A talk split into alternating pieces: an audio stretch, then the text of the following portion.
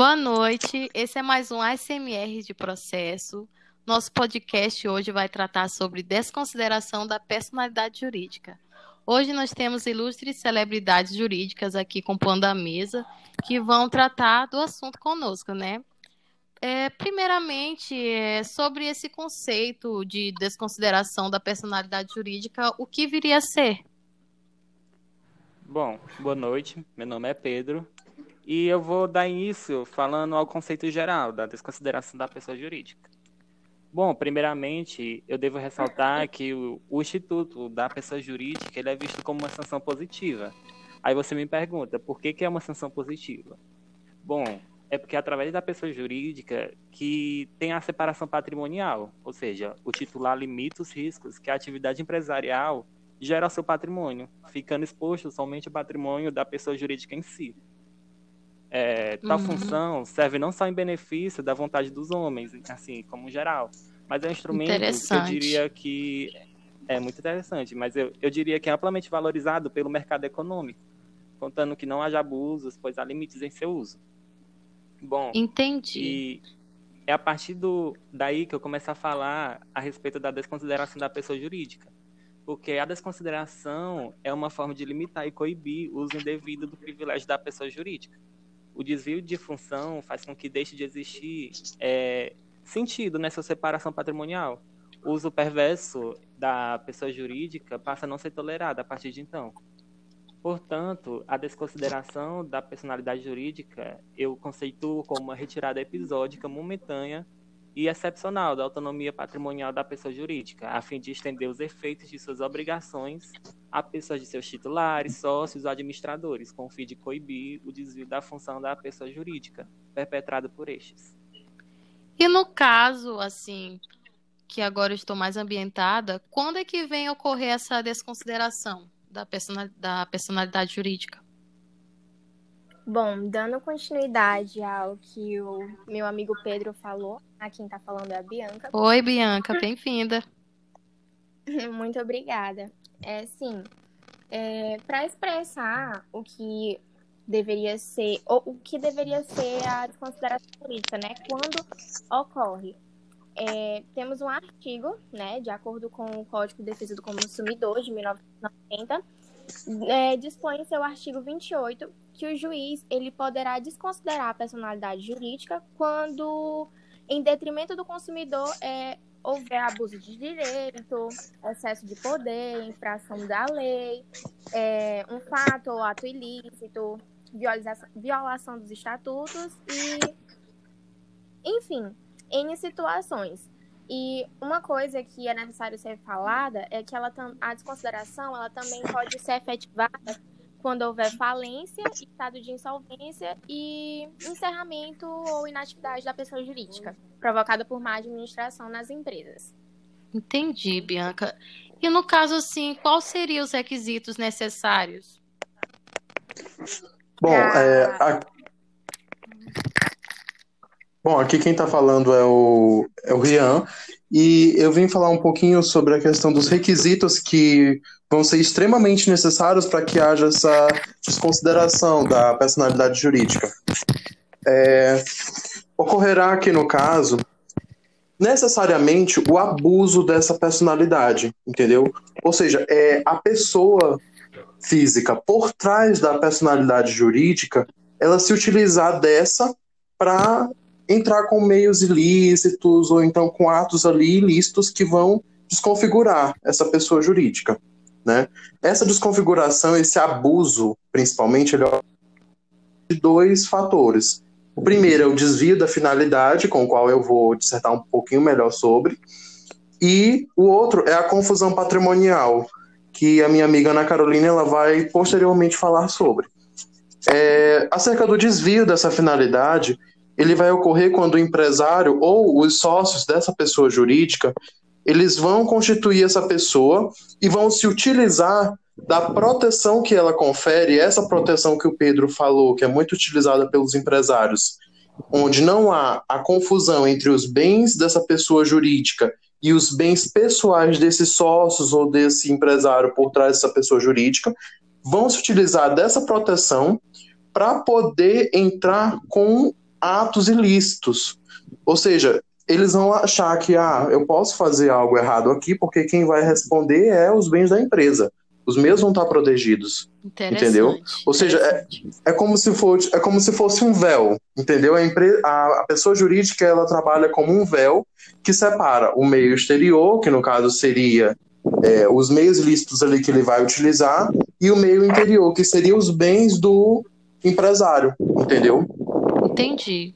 Bom, eu vou dar continuidade à fala do meu colega Rian, meu nome é Ana Carolina, e vou falar a respeito da confusão patrimonial, que acontece quando os negócios dos sócios se confundem com os da pessoa jurídica, ocorrendo dessa forma situações como abuso da personalidade jurídica, o desvio de finalidade, também citado já pelo Rian, ou seja, caso em que a pessoa jurídica serve de instrumento para cobertar os atos ilícitos.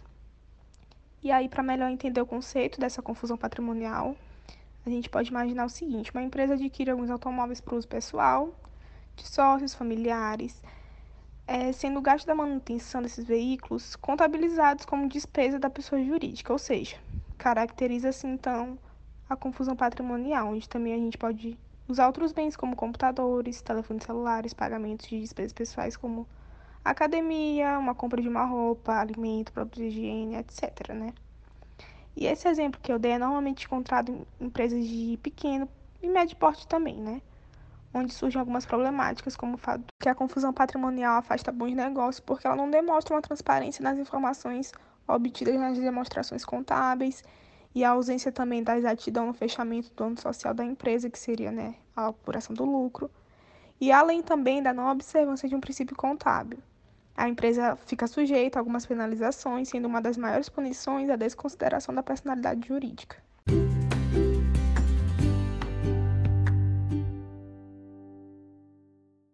Então, falando ainda sobre desconsideração da personalidade jurídica, hoje temos a mesa, a Alicia também, e ela vai falar um pouco sobre essa legitimidade. Eu, eu queria entender mais como é que é tratado, como é tratado para requerer essa desconsideração?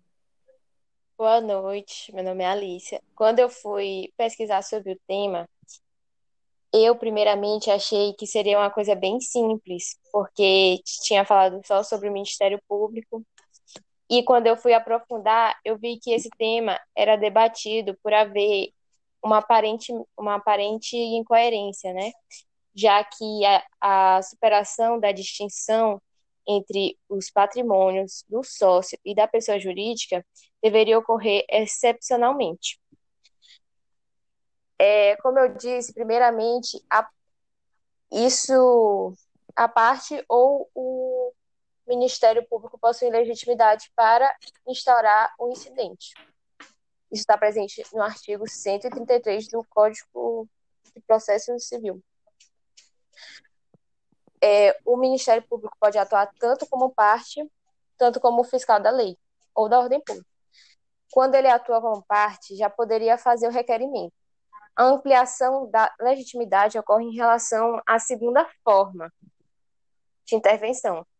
Não se pode afirmar que a previsão chegue a ser uma novidade no direito brasileiro, porque no artigo 50 do Código Civil, esse é mais antigo né, do que o Código Processo Civil, já tinha lá é, uma previsão genérica, que, no entanto, teve a vantagem de despertar o debate sobre o é, requerimento pelo Ministério Público, já que o tratamento dado pelo novo Código de Processo Civil asseverou o caráter excepcional da medida, o que apenas autoriza o requerimento pelo Ministério Público quando não atua como parte em situações excepcionais, o tema da legitimidade foi objeto de debate também no Fórum Permanente de Processualistas Civis, que é o FPPC.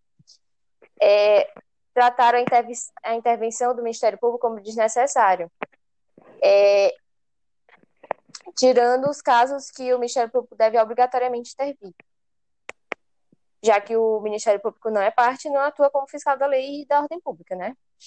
Assim, o novo Código de Processo Civil deixa entender que a pessoa jurídica seria apenas legitimada passiva. A redação poderia dar falsa impressão de que não teria legitimidade para pleitar sua própria desconsideração, Por isso, deveria haver uma previsão expressa nesse sentido, como ocorre, por exemplo, no Código de Defesa do Consumidor. O Código de Processo Civil ainda menciona como legitimada passiva o sócio ou a pessoa jurídica, no artigo 135. É, exclui total a empresa individual de responsabilidade limitada, que é conhecida mais popularmente como EIREB. O incidente da desconsideração é uma importante inovação é, presente no Código de Processo Civil. O texto codificado tem várias virtudes, mas ainda não esgota o debate. A análise da legitimidade ativa e passiva demonstra que a observância da legislação material é imprescindível para a compreensão do tema. A possibilidade da legitimidade ativa da própria pessoa jurídica, as limitações à atuação do Ministério Público, a possibilidade de instauração do incidente de ofício e da aplicação para ele. Tudo isso existe uma resposta mais aprofundada e nenhuma dessas respostas é, foi dada pelo código. Por isso que é, não está muito bem definido, né? Nem por parte do Ministério Público, nem por parte das, das partes. E é isso.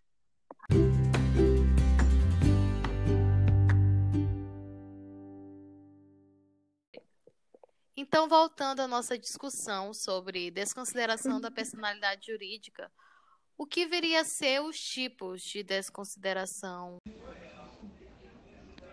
Boa noite, eu sou a Fabiola. Tratando dos tipos de desconsideração da personalidade jurídica, ela pode ser dividida em desconsideração inversa, indireta e expansiva.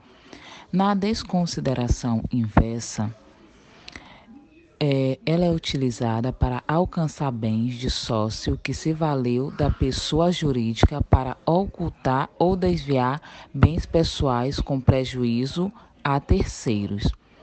Um exemplo bem comum utilizado nessa desconsideração é o caso em que o marido, sócio de uma empresa, sabendo que, em virtude do divórcio, terá que partilhar seus bens com o cônjuge decide esconder seu patrimônio no nome da empresa. É nítido que, nesse caso, o sócio esconde seus bens de credores pessoais e não dos credores da empresa. Na desconsideração expansiva, tem a finalidade de atingir o patrimônio do sócio oculto de determinada sociedade.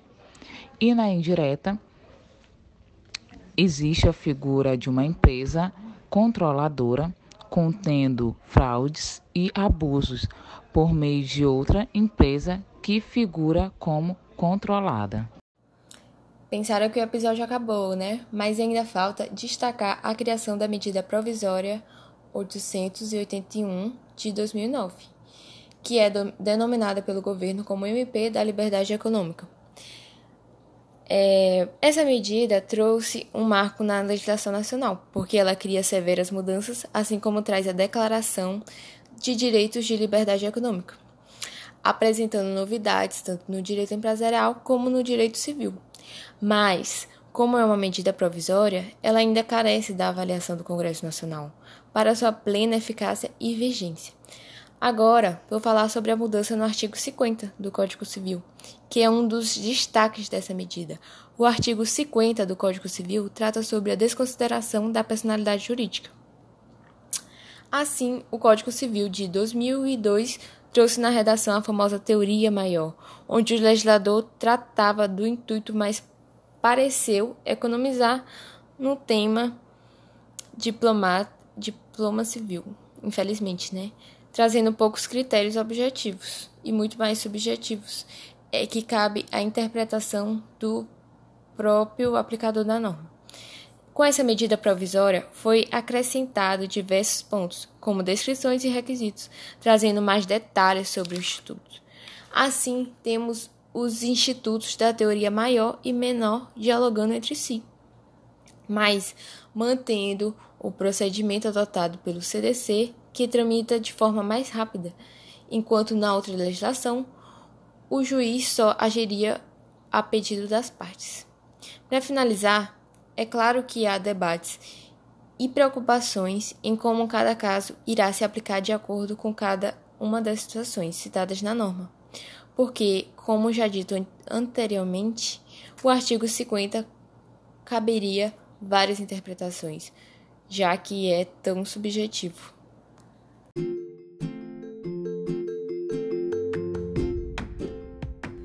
Fala galera! Esse foi mais um podcast oferecido pelos alunos do terceiro período do curso de Direito. Muito obrigado por nos ouvir até aqui. Até mais!